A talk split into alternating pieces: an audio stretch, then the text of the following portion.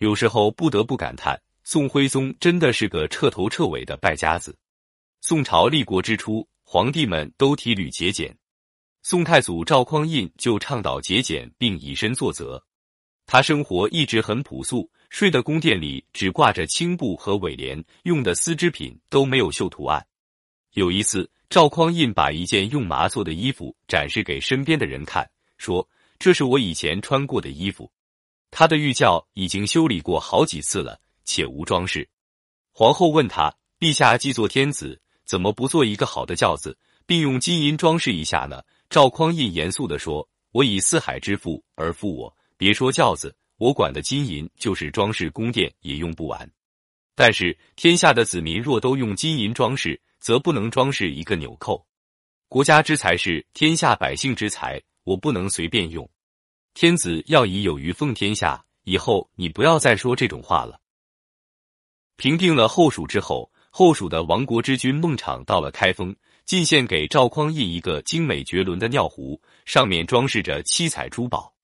赵匡胤看到这个精美的尿壶后，把它摔到地上，让侍卫砸碎，并声色俱厉地对孟和说：“一个尿壶竟然如此奢华，那用什么东西来贮藏食物？如此骄奢淫逸，怎能不亡国？”宋仁宗同样一生节俭。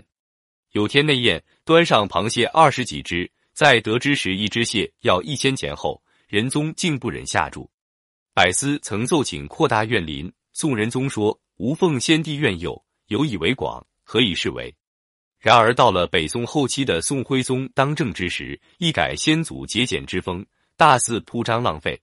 他信任蔡京、王溥、童贯、梁师成等贪官，疯狂的榨取民脂民膏，百姓无不咬牙痛恨，暗地里称他们是贪贼。宋徽宗过着极尽痴迷的生活，蔡京千方百计的迎合他，提出了一个风亨裕大的口号。丰亨裕大是什么意思呢？就是丰盛、亨通、安乐、阔气的意思。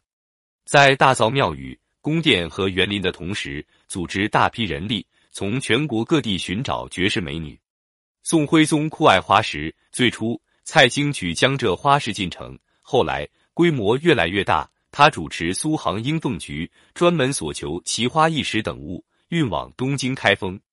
凡民家有一木一旦、一花一草可供玩赏的。应凤局立即派人以黄纸封之，称为供奉皇帝之物，强迫居民看守，稍有不慎，则获大不公之罪。搬运时破墙拆屋而去。凡是应凤局看中的石块，不管大小，或在高山绝壑，或在深水急流，都不计民力，千方百计搬运出来。那些差官兵士乘机敲诈勒索，被征花石的人家，往往被闹得倾家荡产。有的人家卖儿卖女，到处逃难，花石纲给东南人民造成极大的灾难，最后激起了轰轰烈烈的方腊起义。宋徽宗奢侈浪费导致的国库空虚，人们离心，最终也将北宋带向了灭亡。不单单北宋，其他任何时期都是如此。从一个统治者的生活上就可以看出一个朝代的盛衰。所以箕子看到纣王用一双象牙筷子，就知道殷朝将要灭亡了。统治者一定要体恤百姓，珍惜劳动人民的血汗，国家才能兴旺发达。